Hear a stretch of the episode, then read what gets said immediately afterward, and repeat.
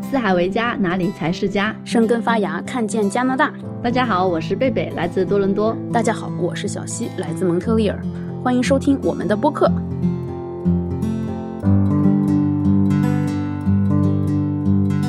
最近我们的北美非常热闹，《流浪地球二》的上映掀起了现象级的观影。小溪呢，为了我们这次播客，去二刷了这个，才隔了五天就去二刷了《流浪地球二》。而我呢，因为能看电影的影院太远了，所以呢，我就看了一下花絮以及自媒体上面的这些评论。所以今天就是以一个没有看过这部电影和一个二刷了这部电影的对话，来给大家聊聊我们对这个《流浪地球》的想法。小西先来讲一下你。一刷了这个《流浪地球》后，你的想法是怎么样的？这这家伙弄得咱们听友都有压力了，好像我是为了人家才去看，没有，我自己本身是我自己主动的啊，我很自愿的。就是我不知道，就是听众朋友们有大家有去看这部电影吗？或者是其实已经在各种社交媒体上已经被剧透的差不多了。对于我来说呢，我本来就是一个爱凑热闹的人，基本上如果就是中国有任何的文化活动来到这边，我都是要去。要去看的，以往呢，每一年贺岁基本上也会有一到两部影片会过来吧。比如说我之前印象最深的，我去看的啊，《少年的你》。然后呢，应该是去年还是前年的时候，像《长津湖》呀、梅艳芳这些电影都有过来。然后今年就是《流浪地球二》嘛。这个电影其实蛮现象级的，因为当时，比如说先聊当时一刷之后的一个感受，就是为什么它会引起一些波澜呢？就是特别有意思，就是。可能我猜，比如说美国人会觉得中国在这方面动了他们的蛋糕，就是当你以前看科幻电影的时候，里面的主角都是金发碧眼的白人，对吧？但是今天发现那个金发碧眼的人全都是配角，而是一个亚洲人是主角。因为你想想，如果这个东西换一下，我给你举个例子，像以前，比如说你看到。别人开始夸说日本的瓷器做的特别好，欧洲的瓷器做的特别好，是不是我们中国人心里也会开始有一点点不舒服？说，哎，这本来不是我的战场吗？没错，咱们自己是中国人，所以肯定看起来，首先第一观感是是特别爽的。整个差不多三小时的电影，我感觉导演是非常的诚意满满，就是根本不水。而且据听说，好像导演还剪了八十多分钟，就是现在剪掉了八十多分，现在还有差不多三小时的一个量。我去看了之后，很多朋友又问我说：“哎呀，三个小时我憋不住尿呀，快告诉我哪儿是尿点，我好去上厕所。”不好意思，朋友们，我个人认为是没有尿点的，所以说提前请上好厕所，然后中间憋一下。因为包括像贝贝也问我说：“哎，这个适不适合带小朋友去啊？”我一看有很多人就带孩子去，我是感觉。当然，每一个孩子其实都特别不同，对信息的接纳也不一样。但是我唯一担心的就是说，万一中间孩子想上个厕所，或者是他又跟妈妈哼哼一下不耐烦，你可能就会 miss 掉中间的一个情节。这样的话，可能你的这个信息链就断掉了，因为它前面中间的那个信息量还是挺大的。然后第一遍去看，就是图个热闹吧，轰轰，一会儿这个炸了，一会儿他把他打了，就是一个应接不暇的一个乱糟糟的一个场面，有一点点啊，有一点这个情节还是。蛮复杂的，我不知道这个外国朋友看起来应该会非常吃力，我估计他们得开零点八倍速，得开零点八倍速才能跟上这个节奏。我也是当时第一遍看，我也就想的是先看看大概是个什么样。但是看完第一遍，我觉得我也踩踩出来几个，比如说作为海外华人觉得特别有趣的一个点哈。第一就是，你觉不觉得，如果地球有难，把地球整个推走这件事儿，就是。特别奇思妙想的一个东西，我感觉它这里面有一个中式的浪漫在里面。因为我们以往看的那些大片，包括像美国演的，肯定就是有什么危险，我们哪怕造一个特别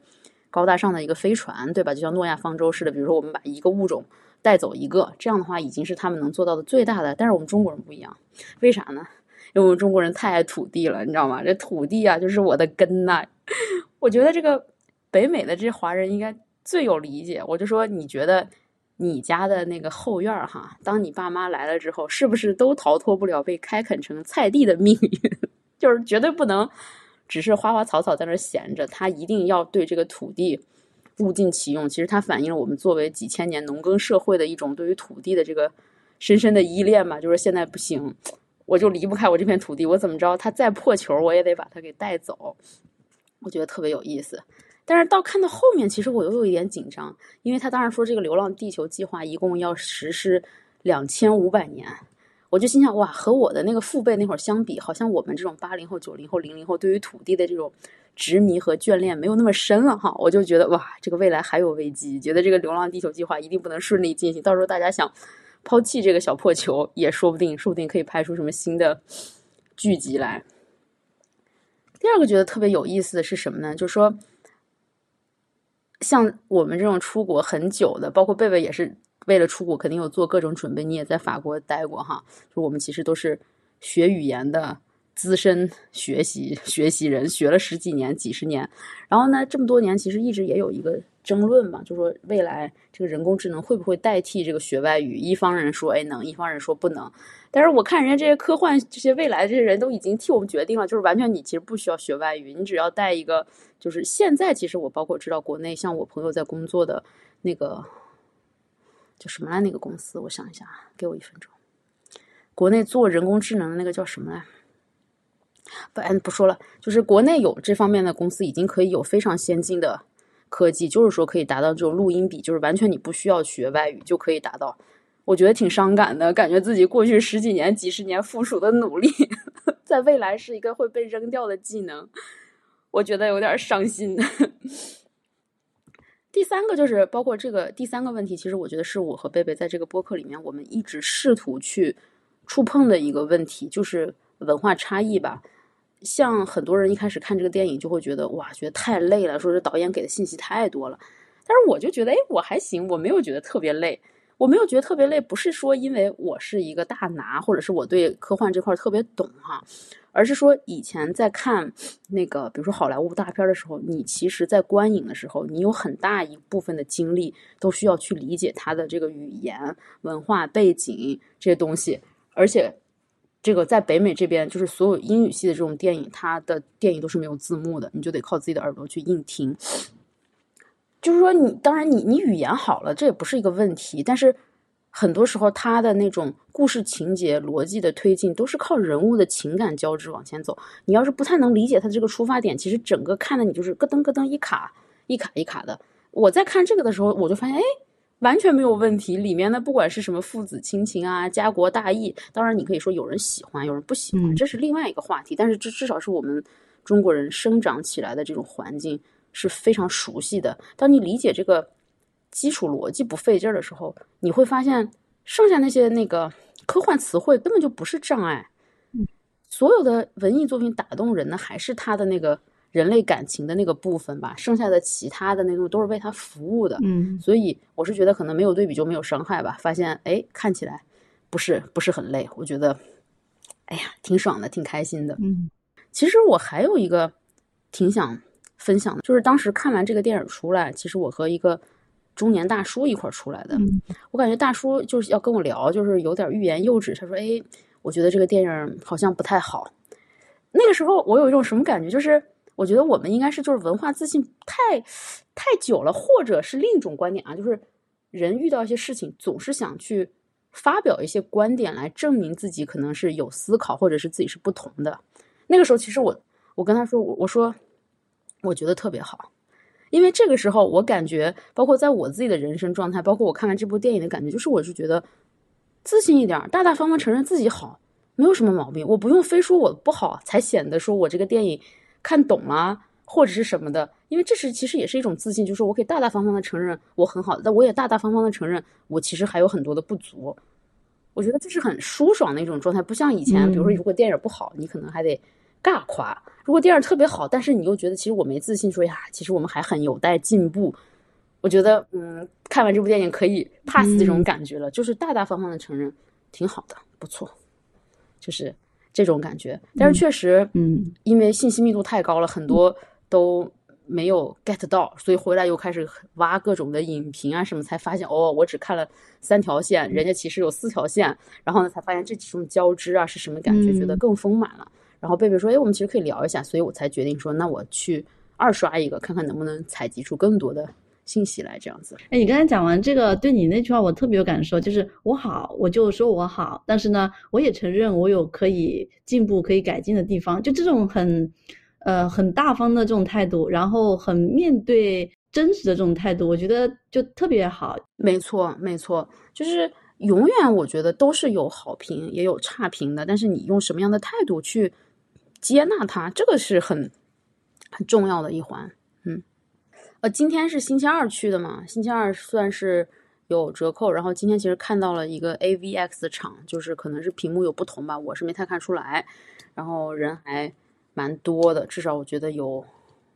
三成上座率。周二的中午嘛，因为你想工作日的一个中午。然后第二次看，就是从第一次看完之后，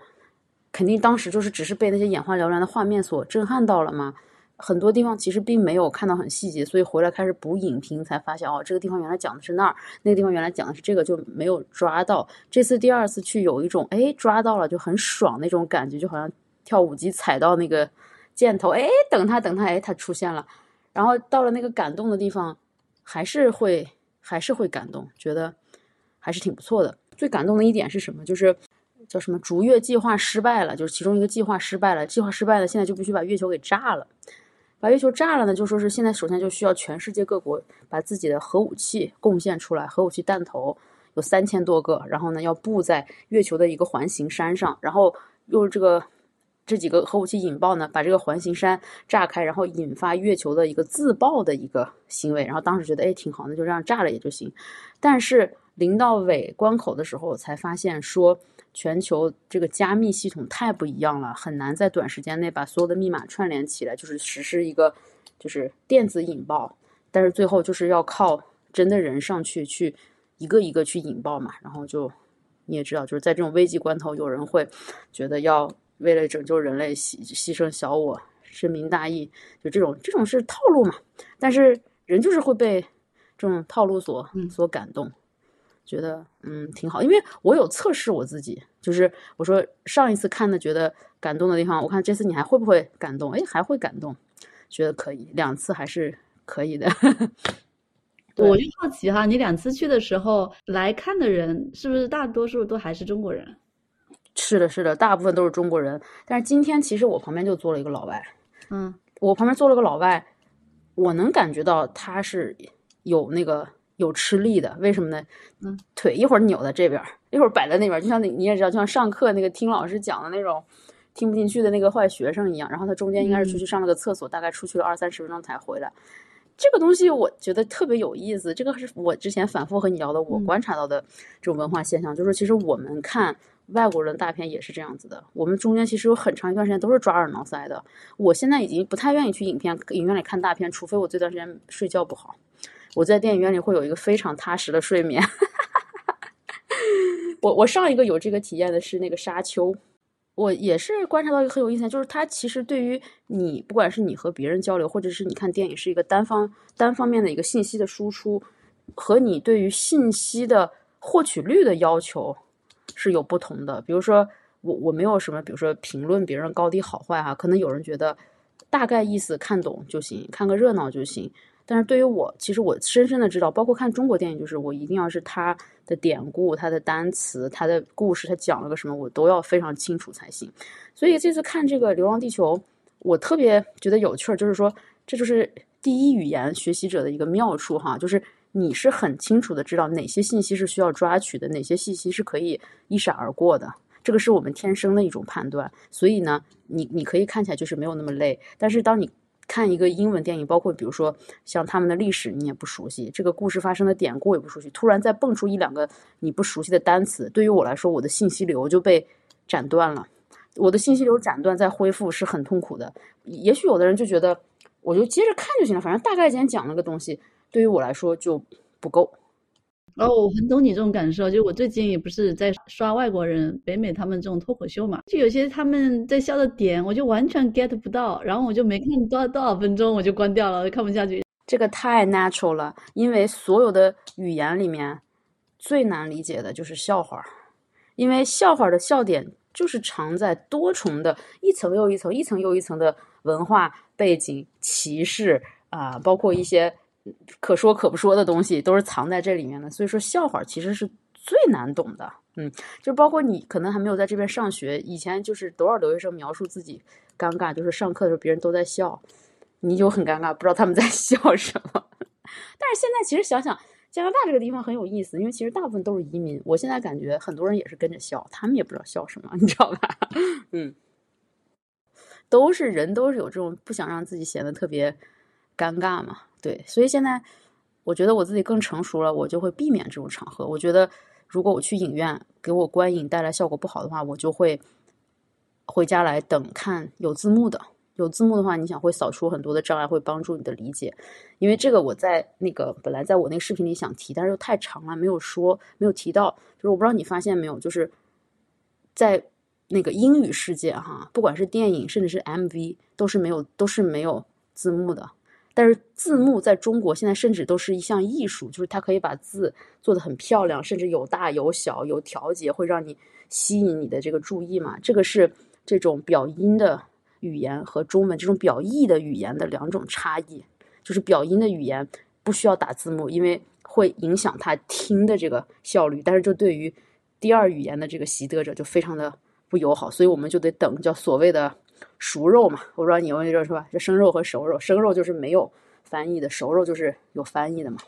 这就是我喜欢的、关注的奇奇怪怪的点。嗯，不知道这你这次不是去看的时候，呃，他不是讲中文，但下面有。英语翻译嘛，我不知道外国人他们看这个电影的感受跟我们看讲英语，但是下面有中文翻译，我不知道他们这种感受跟我们是不是一样的，我很好奇。我今天真的想跟我旁边那个老外聊一聊，但是他就是刚一出现那个结束，他穿衣服就走了，因为我知道后面还有彩蛋，我就比他又多待了几分钟，我没逮着他。对我本来真想跟他聊两句，说你看这个是什么感受，因为能走进来其实就挺勇敢的。为什么呢？因为其实这次这个《流浪地球》在北美完全没有宣发，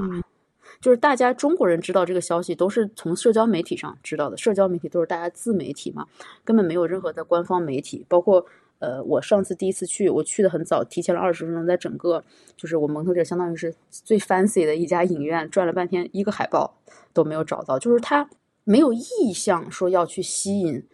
本地的观众。嗯，这个东西我理解，第一个就是说。对于中国人来说，他就觉得只要是我们只只卖我们中国人就够吃了，因为本身我们华人消费就是群体比较大嘛。第二就是我觉得，他作为第一部的这个科幻导演，这个片子是真的很不错，但是他也没有说我有那个雄心伟志到说我要让全世界都知道我拍了一部。你你想你对吧？你能明白说这才是我第二个作业，觉得稍微差不多点，先让我们自己人看看就得了。所以其实他完全在北美没有做。大规模的宣发就是社交媒体和口口相传。哎，你说这个西方人的这个视角，我还现在挺感兴趣的。不知道旁边有没有谁可以有看过的，可以分享一下。网上有好多那种采访，你有看没？就是，对对对对对，就是他们还是会会夸赞呢，就是说，就是挺好的。就是这个电影，如果你是一个带有一个，比如说不是一个挑刺儿的心态去哈，就是我只是一个。对世界上各个地方电影感兴趣的人，我是一个自然人，买票进到这个影院，第一遍去看，嗯，一般都不会带来一个很差的观影，因为这个电影真的是就是诚意特别大嘛，他做的这些东西就是很精致，而且自己讲的这个故事的逻辑，我觉得也是自圆其说了的。所以说，如果你是一个，就不是说，哎，我倒要看看这个中国人他要怎么怎么样，我今天要去看看他和我们美国有什么差，不是抱有这种心态的话，应该都会有一个不错的评价。包括比如说，你今天不是问我了吗？说二刷之后有什么感受？我说，一个是看到了更多的细节，当然就是当我有有余力去观看到更多的部分的时候，其实我也觉得他其实讲的节奏有一点，有的地方有点快，有的地方有点杂，有的地方有点乱。因为你想，三个小时的故事啊，是四条故事线。我觉得这个就是郭帆导演真的是，你看他现在采访，天天路演，特别谦和，然后大家都说他是化缘大师，因为根本没有钱，就到处。所谓的加引号的坑蒙拐骗，就是说，哎呀，你给我赞助点吧，哎呀，你给我怎么怎么着，看着特别谦和的一个人，但是其实他，我觉得有有大想法的，就是他要在自己的第二部作品里就讲一个三到四条故事线，三个小时的电影，哇塞，这是非常有野心，然后也是很有抱负、有想法的一个人，我觉得。你之前第一次一刷完了之后，你的对他的优缺点的看法，跟这个二刷之后这种优缺点的看法，跟跟我分享一下。就是一刷完呢。当时就是觉得太满了，就是满满当当的，就是属于比如说你看到一个什么东西，哇，劈头盖脸向你砸过来，砸的你无可没有什么反反应的余地，但是肯定是好的那种哈，就是 in general it's a really good movie above average，超过了平均线以上。然后第二遍你去了，就说哎，很多熟悉的情节，就像我刚才说的，你有余力去消化了，不会说被这个劈头盖脸打的你根本就消化不了的时候，你才会去讲，哎，这个故事这个逻辑为什么要这样讲？这条线的好处在哪儿？那条线的好处在哪儿？你才有有去消化的余地嘛。但是其实我觉得大部分人可能就是看一遍，嗯嗯嗯嗯，对，所以说。一般人，你说大家其实看影评，他就是想知道说，哇，值不值得我去浪费我这么宝贵的三个小时走进影院，花我这十几二十刀？我觉得这个答案已经是毋庸置疑了，就是非常非常值得。只不过是你进去之后，当你熟悉了之后，你可能再想提出一些所谓的建议和你自己的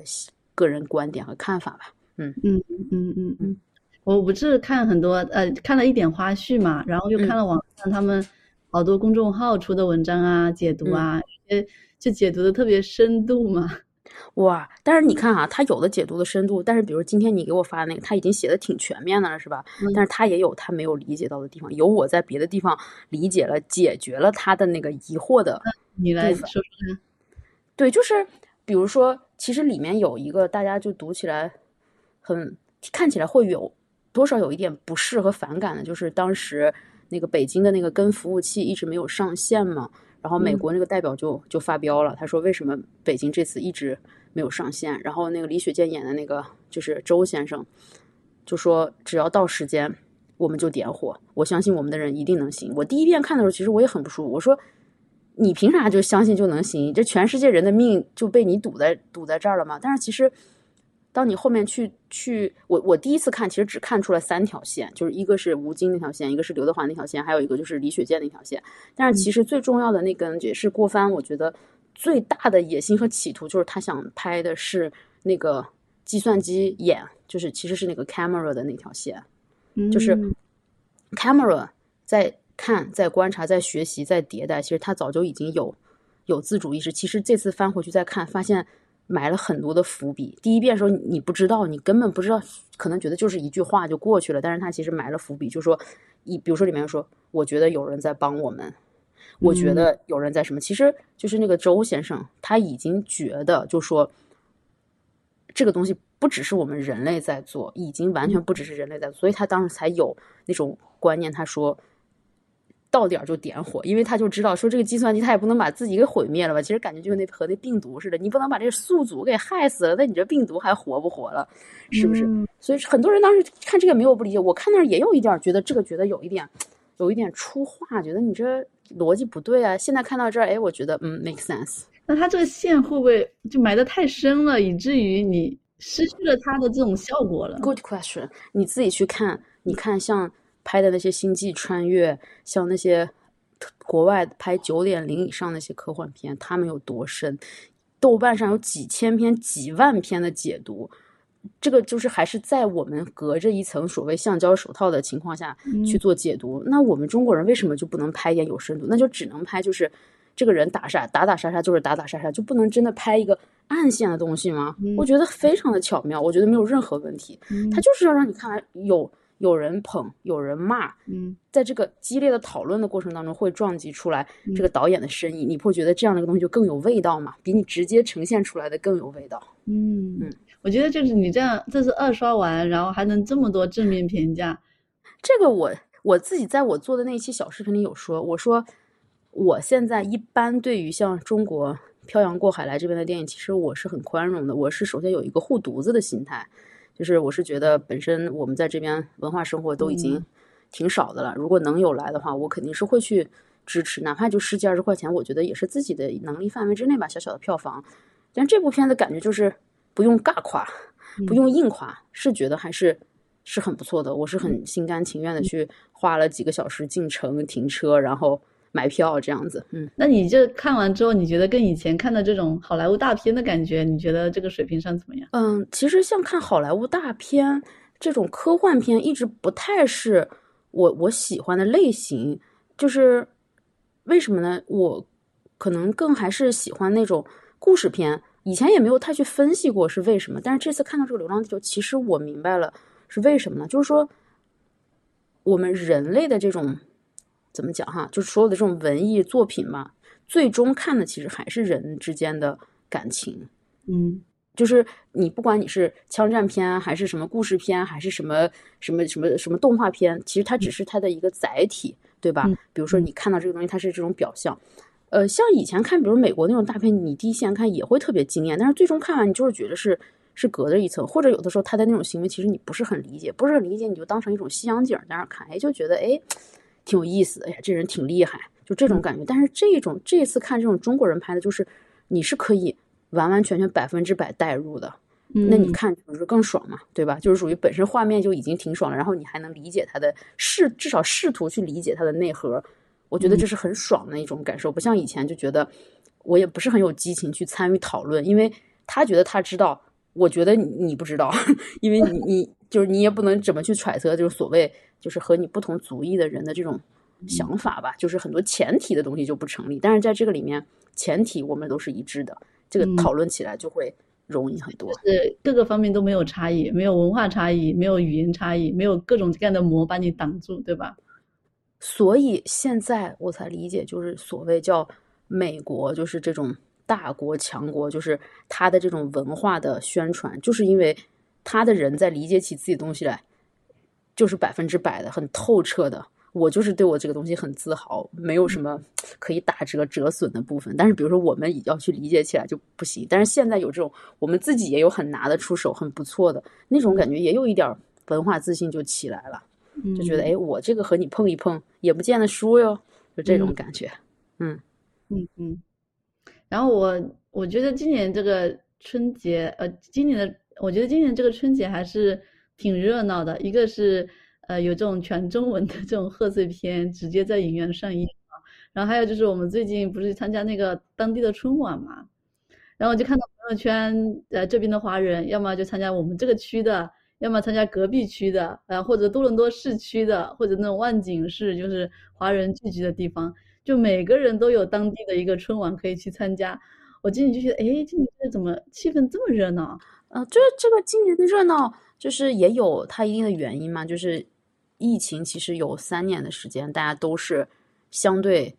隔离的过的，就是大家真的就是本来海外华人可能以前。当你没有的时候，你不觉得，但是突然你失去了这仅有的一点可能走亲串友的机会，你会真的觉得就是还蛮孤独的。我的感受不一样，你知道我来了之后就疫情了，然后我就三那三年都没有这种热闹的这种气氛，然后今年突然起来了，我就以为是今年是第一年大家都这样子，即使你疫情前其实大家也都有，对不对？也不是，疫情前也没有这么热闹，今年蒙特利尔也特别热闹，嗯，是吗？今年光大型的春晚在蒙特利尔就有两场，就是他租了那个 Plus d e z a g 的那个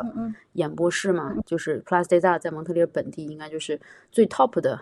就是那种演播室，就相当于是政府官方级别的，所有的大型演出都在那儿演。今年华人有两个演出都是在那儿，他有一种感觉就是一个弹簧吧，就憋的两三年憋的下去了，然后现在有点蹦起来，大家都觉得哇，在生活还是要去展示，还是要去发现美好，要让自己去。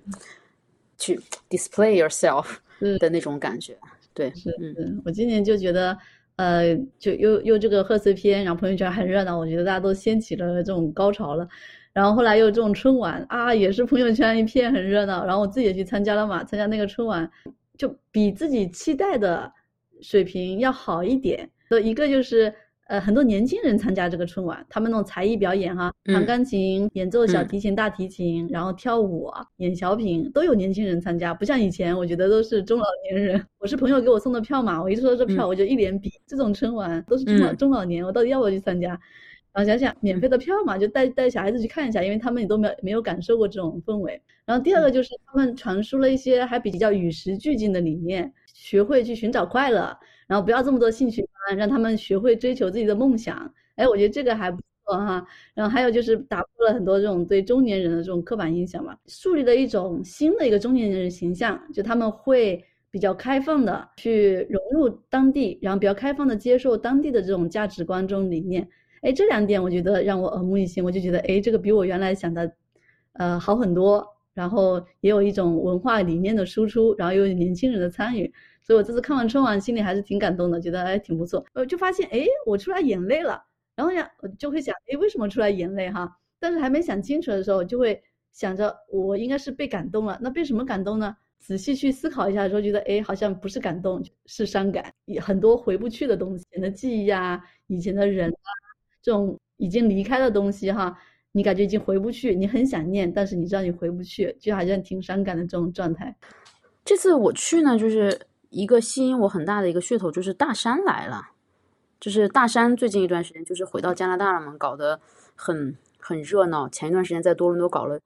对，大山最近一段时间他应该是。就是回到他的母国了，回到加拿大，然后很活跃。前一段时间不是在多伦多还搞了那个中文的喜剧节嘛？因为他作为一个联系呃中西文化的一个桥梁，我觉得确实特别合适。喜剧现在是一个风口嘛。然后这段时间又来那个蒙特利尔走穴，然后也演了一个，就像你说的东西其实都挺新的，演了一个挺新的所谓的那种音乐脱口秀，而且还是呃读了那个《将进酒》，就是哎觉得形式挺新颖的，挺有意思的。然后也是这一次有很多年轻人成分，比如说我们这边有那种什么街舞小团体呀，上去跳个舞呀，就不会说像以前确实都是，比如老阿姨唱歌呀、合唱呀，或者是演奏一个乐器独唱，就那种相对比较激不起波澜的一些东西，我觉得还可以。但是就是华人办节目吧，这可能是咱的一个文化差异，就是还是不讲究太粗糙了，就整个的没有时间的把控，无限制的。拖延，然后这个这个节目完了，下一个节目道具半天也摆不上去，哎呦喂，真的是急死了，看着都急死了。而且就只要是华人的这种场次，其实底下人就是默许就是可以玩手机。你要是去看老外那种剧目，一般我是不太敢把手机摸出来的。好啦，今天的节目我们就聊到这里，谢谢小溪为我们分享的关于《流浪地球二》的观影感受。大家有什么评价，有什么想法，欢迎给我们留言。我们这次也在北美度过了，其实还是算非常热闹的春节。感谢这部电影，也感谢为我们组织春晚的这些社区、这些社团。所以今天就聊到这里，谢谢大家。如果你有什么感受，可以随时跟我们留言互动哟。拜拜。